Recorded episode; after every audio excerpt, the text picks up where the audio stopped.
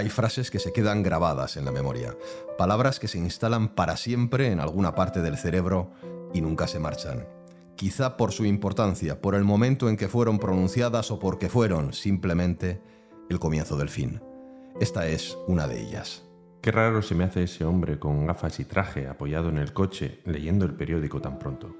Esas palabras las pronunció Ángel Pascual el 5 de mayo de 1982. Aquel 5 de mayo fue un día exactamente igual que cualquier otro día. Me levanté sobre las 7 de la mañana con mi padre y mi madre. Mi madre nos ayudaba con el desayuno.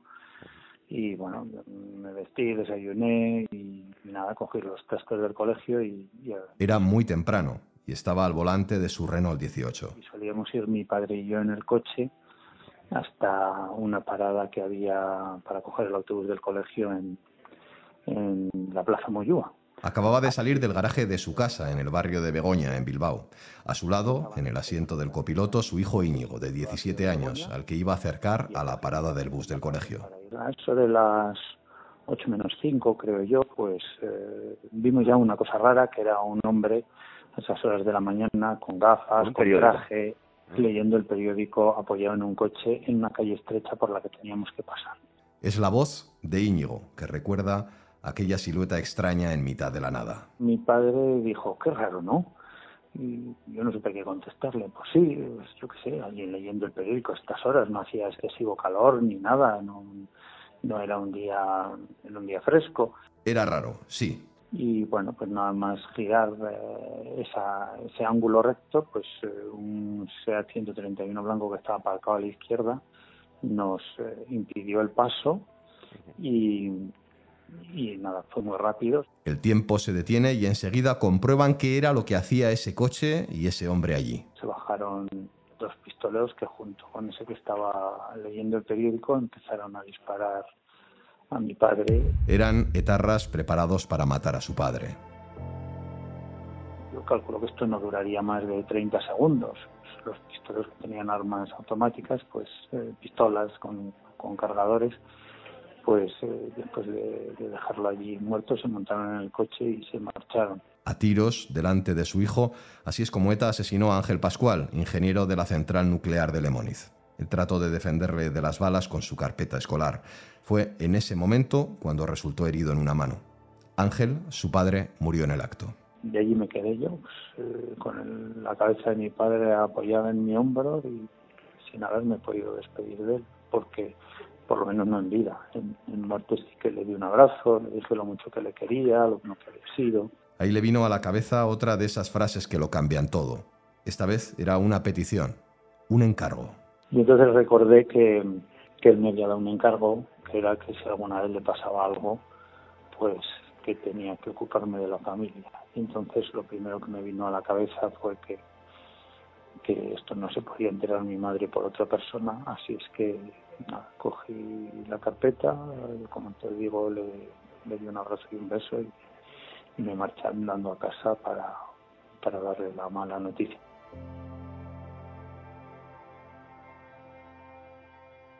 Así empezó ese 5 de mayo de 1932. Las voces que faltaban.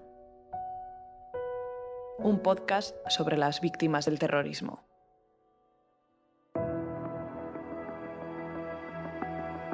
Ángel Pascual, padre de cuatro hijos, fue asesinado a los 44 años. Era ingeniero de la empresa Iberduero, antecesora de Iberdrola, natural de Sartaguda, en Navarra, había asumido el liderazgo de la construcción de la central nuclear de Lemoniz, que ya estaba en la última fase. Esa fue su condena de muerte por parte de ETA.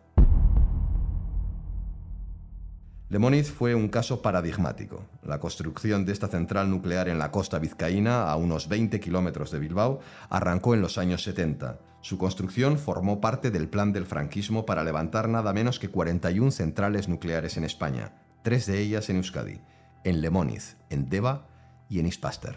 La cuestión de la central nuclear de Lemoniz empezó a ser relevante en el espacio público a partir justo de los primeros años de la transición. Iba en paralelo con el desarrollo de esa fase tan importante de nuestra historia que ha sido la transición. Es un plan energético que no encuentra oposición en las administraciones en ese momento, pero sí en la sociedad. Al principio básicamente hubo una contestación de tipo medioambiental. El mensaje antinuclear va calando. Diferentes organizaciones salidas de la sociedad civil, de las asociaciones de vecinos de la época, la Comisión de Defensa de una Costa Vasca no nuclear, después los comités antinucleares fueron las que agitaron el tema de la oposición. Había mucha gente a la que aquel proyecto le daba miedo. Porque esa central nuclear iba a estar a 20 kilómetros en línea recta del Gran Bilbao, ¿no? con todo lo que eso suponía de dificultad de evacuar a toda esa población de un, en torno a un millón de personas en poco tiempo en caso de accidente, la posibilidad de que hubiese un accidente y de la, la, la complicada gestión de los residuos. Bueno, Hubo grandes manifestaciones, campañas como aquellas del nuclear y que es, es que ricascó una pegatina que se volvió omnipresente. El terrorismo de, de ETA a partir de pronto ya. Eh, si las primeras manifestaciones en contra de Lemoniz son del año 76, 77, pues las primeras bombas de ETA contra la central nuclear de Lemoniz o contra intereses de Iberduero, que era la empresa que estaba promoviendo esa obra, son ya del año 77 en adelante. ETA y la izquierda Berchale ven en este movimiento social un caladero perfecto para ganar apoyos y justificar su existencia. Y pronto comienza el acoso terrorista contra la central, las empresas que la promueven y sus trabajadores. Raúl Romo, historiador del Centro Memorial de Víctimas del Terrorismo de Vitoria, nos ayuda a entender el contexto. La campaña va a ser muy dura, va a ser una campaña durante la cual van a colocar más de 200 bombas contra torres de alta tensión, oficinas de Iberduero, eh, coches de la empresa y al final consiguen colar eh, dos bombas en los años 78 y 79 dentro de la propia central. Es decir, tenían topos, trabajadores que colaboraron con ETA. En esas explosiones, aparte de dañar el reactor y la zona de turbinas, lo que hacen es matar a tres trabajadores que estaban allí. Que, no consiguen desalojar a tiempo la zona. Pero el proyecto sigue pese al acoso. El rechazo popular ya había conseguido detener los proyectos de Deva e Ispaster, pero el de Lemoniz continuaba. Las instituciones lo avalan pese al rechazo y al miedo de la sociedad civil, y ETA, con la estrategia clara, profundiza en su línea. Busca una victoria que ofrecer al pueblo vasco. Claro, a partir del año 81, además, lo que hacen es eh, asesinatos premeditados. Un salto cualitativo. Es entonces cuando se produce el secuestro y asesinato de José María Rayán, ingeniero jefe de la obra de la central. Lo secuestran y en un caso que recuerda mucho a lo que años después hicieron con Miguel Ángel Blanco, dan un plazo, una cuenta atrás. Lo que piden los terroristas por su vida es nada menos que demoler la central nuclear en una semana. En este caso dicen, en caso de que no se derrumben las obras de la central nuclear en el plazo marcado de una semana, bajo la supervisión de los organismos populares, así lo dicen, acabaremos con su vida. Ryan había sido secuestrado el 29 de enero de 1981, cuando salía de las instalaciones de la central. Fue trasladado oculto en un camión hasta una lonja donde se había habilitado el Zulo para mantenerlo cautivo. ETA dio un plazo de una semana para la demolición de Lemoniz. Igual que en el caso de Miguel Ángel Blanco, la crónica de una muerte anunciada, el cadáver de José María Rían aparece en una cuneta en, Zarátamo con los ojos vendados, eh, con algodón en, los oídos y tiroteado. Esto automáticamente, evidentemente, impacta de una forma tremenda, ¿no? tanto en la opinión pública como en el resto de técnicos y trabajadores de, de la central que, que, están atemorizados. ¿no? O sea, esto es un caso, un ejemplo de terrorismo de manual. El asesinato del ingeniero provoca una ola de repulsa en la sociedad vasca. Ryan era un técnico, no tenía capacidad alguna sobre las decisiones políticas que podían mantener o paralizar el proyecto, pero con su muerte ETA logra parte de su objetivo, detener los trabajos temporalmente. Pasan los meses. Y entonces en el mismo día en el que el ente vasco de la energía se iba a hacer cargo, dependiente del gobierno vasco, de las obras de, la central, ETA actúa a su manera, asesinando a Ángel Pascual en presencia de, su hijo de 16 años mientras lo llevaba al colegio en el barrio de Begoña de, de Bilbao. Ángel había relevado a Ryan como ingeniero jefe. Esto supone un golpe definitivo al proyecto. Después de este segundo asesinato de un responsable de las obras, ya hay una paralización definitiva, el resto de los técnicos no vuelve a acudir a las obras y la cosa se queda paralizada, paralizada hasta que ya el siguiente gobierno de España, que está en manos del Partido Socialista, Felipe González, que lleva en su programa una moratoria nuclear, pues integra el caso de Lemoniz junto con varias otras obras que no habían sido terminadas en esa moratoria. Lo habían conseguido. Esto para ETA fue mm, su particular trofeo. Desde sus inicios había conseguido pocas cosas que pudiese presentar a los suyos como éxitos. ¿no? Y una de ellas quizás fue el asesinato de Carrero Blanco en el 73, Otra quizás fue eh, la ley de amnistía del 77 y después quizás ese tercer triunfo, entre comillas, desde su punto de vista fue que el Moniz nunca llegase a, a funcionar. Pero a costa de segar vidas, de extender dolor y sembrar el odio. El terrorismo en realidad no, no suele conseguir sus objetivos de máximos, ¿no? aquellos por los que dicen que empiezan a utilizar la violencia, pero en el camino claro que consigue cosas, cosas más parciales, ¿no? También sembrar el odio, el miedo, la polarización.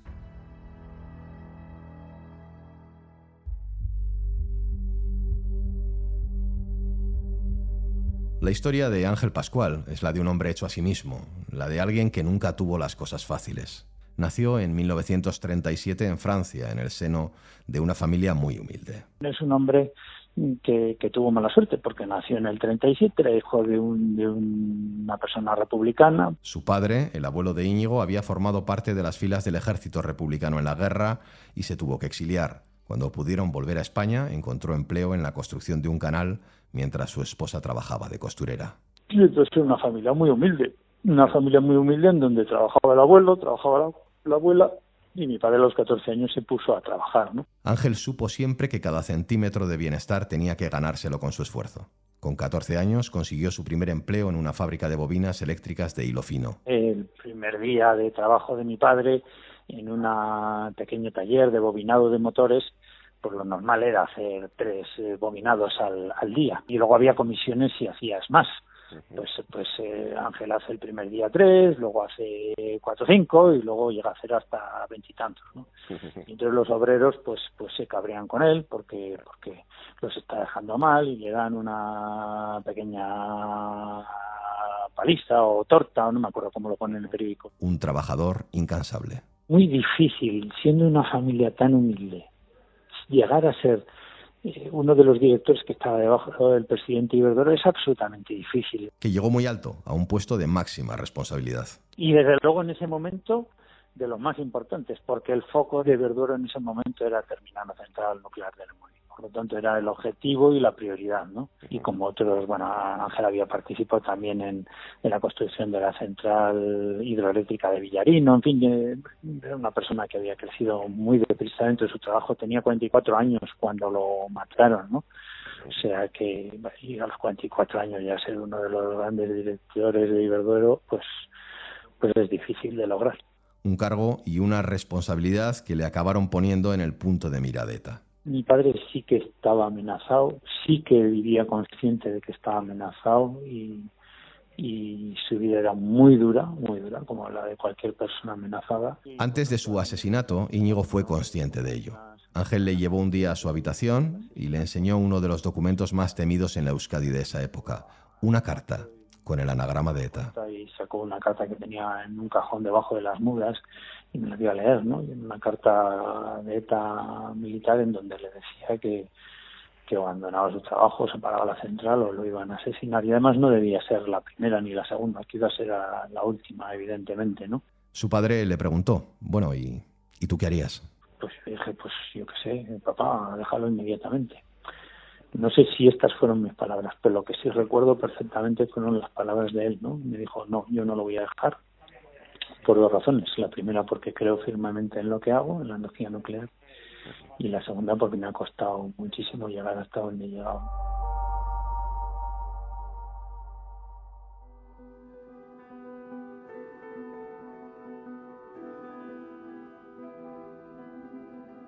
La Euskadi de los 80 era una sociedad anestesiada por la continua violencia de ETA, pero el asesinato de Ángel Pascual y antes del ingeniero José María Ryan provocan olas de solidaridad en el País Vasco. Los primeros días después del asesinato, después de las primeras horas después del asesinato de mi padre, pues eh, nosotros nos vimos arropados, muy arropados. Las manifestaciones de repulsa fueron muy numerosas. Pues porque enseguida tuvimos alrededor muchísima gente mostrando sus condolencias, su apoyo a la familia, por supuesto, la familia directa, ninguna duda, los compañeros de, del colegio, los políticos de todo tipo, el rey, yo, yo recuerdo descolgar el teléfono y Juan Carlos I, pues, pues, eh, pues, pues, fíjate, la única vez que he hablado con ella ha sido para que me diera el pésame, ¿no? El apoyo social fue unánime. En el funeral en San Vicente, en Bilbao, creo que acudieron más de 5.000 personas, una manifestación eh, en los días posteriores que hubo pues, del orden de 60 o 70 mil personas, en el entierro definitivo en el pueblo de mi padre, en Sartaguda, pues estuvo todo el pueblo, y yo creo que cuando digo todo el pueblo digo el 99% del pueblo. En fin, eran momentos en que nos sentíamos arropados. Aunque también hubo algún mal trago. Sí que tuve una mala experiencia, muy mala experiencia con un compañero de, del colegio, porque porque bueno, lo encontré en el puente de Deusto, pues no sé si serían, pues no sé, una semana después del asesinato y me acuerdo que me dijo con cara compungida, pues es que mira, lo siento, pero, pero el asesinato de tu padre o la muerte de tu padre era un mal necesario, ¿no? Entonces, yo me acuerdo que aquello me, me dejó descolocado otra vez, digo, ¿cómo te pueden decir esto a alguien? No lo entiendo. Sí, así era también Euskadi en los años 80.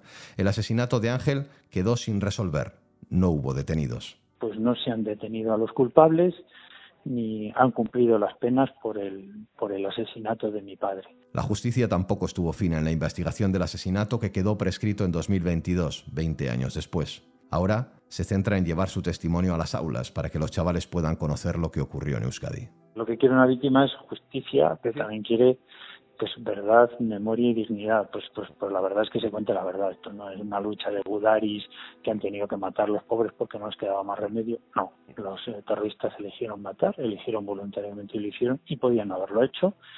Segundo tema, eh, memoria, pues a mí me gustaría que mi padre no haya muerto por nada. Por eso en, en las aulas, pues cuando yo voy donde donde los chavales, pues entre otras cosas, intento hacerle un pequeño homenaje. Y dignidad y dignidad, ¿no? Porque es que todavía que en eh, abril del 2022 haya tenido que decirle a mi alcalde que por favor haga unas pinturas en mi pueblo de ETA Mátalos, pues es muy duro, ¿no? La vida de Íñigo fue muy dura después del atentado. Con el peso del encargo de su padre, que le había pedido que cuidara a la familia, vivió años de fracaso en la universidad y de un extraordinario sufrimiento en casa.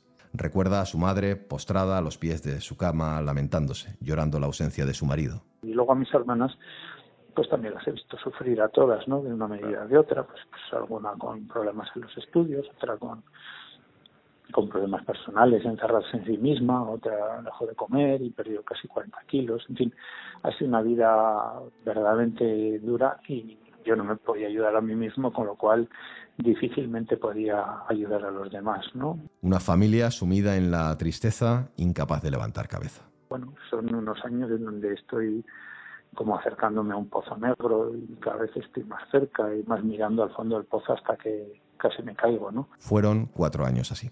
Durante esos años, como digo, no fui capaz de, de estudiar, yo creo que aprobaba una asignatura por año y contento y y bueno y al final la situación era muy desesperante porque porque yo no me sentía bien conmigo mismo intenté suicidarme y, y la y la verdad es que acabé marchándome de casa. Con apoyo psicológico, Íñigo recondujo su vida y aprendió a convivir con el dolor y la rabia que le había dejado el asesinato de su padre. Pero le dejó secuelas que le han torturado durante 30 años. Eran momentos difíciles en donde bueno, pues me volví una persona muy diferente a lo que era antes del asesinato de mi padre, que era una persona empática, yo creo que una buena persona, y después de eso pues me volví un ser bastante bastante diferente, ¿no? Una persona muy dura, ¿no? Muy dura y también muy exigente como, como también de alguna manera había percibido que lo habían sido conmigo. Entonces han sido unos años muy difíciles en donde eh, yo creo que son 30 años los que he sufrido mucho. Hemos comenzado esta historia hablando de frases, de, palabras que se graban en la memoria. Si me lo permiten, de la charla con Íñigo Pascual yo también conservo una, una frase, una reflexión que no consigo olvidar. Hoy en día todavía me cambiaría por él sin ningún lugar a duda. Es la última frase, la que cierra el círculo, un círculo lleno de dolor. Le digo a un Dios, si existe un Dios es por qué no lo has salvado a él y me has llevado a mí, ¿no? O sea que por lo tanto y luego durante todos esos cuatro años de calvario en donde estoy en ese pozo metido en el fondo que acaba casi pues con mi vida también pues yo no quería salvarme no hubiera dado lo que fuera por por por yo no estar vivo y que él sí lo hubiera estado. Pero supongo que es lo que me ha tocado. Nunca he entendido por qué y es y es lo que hay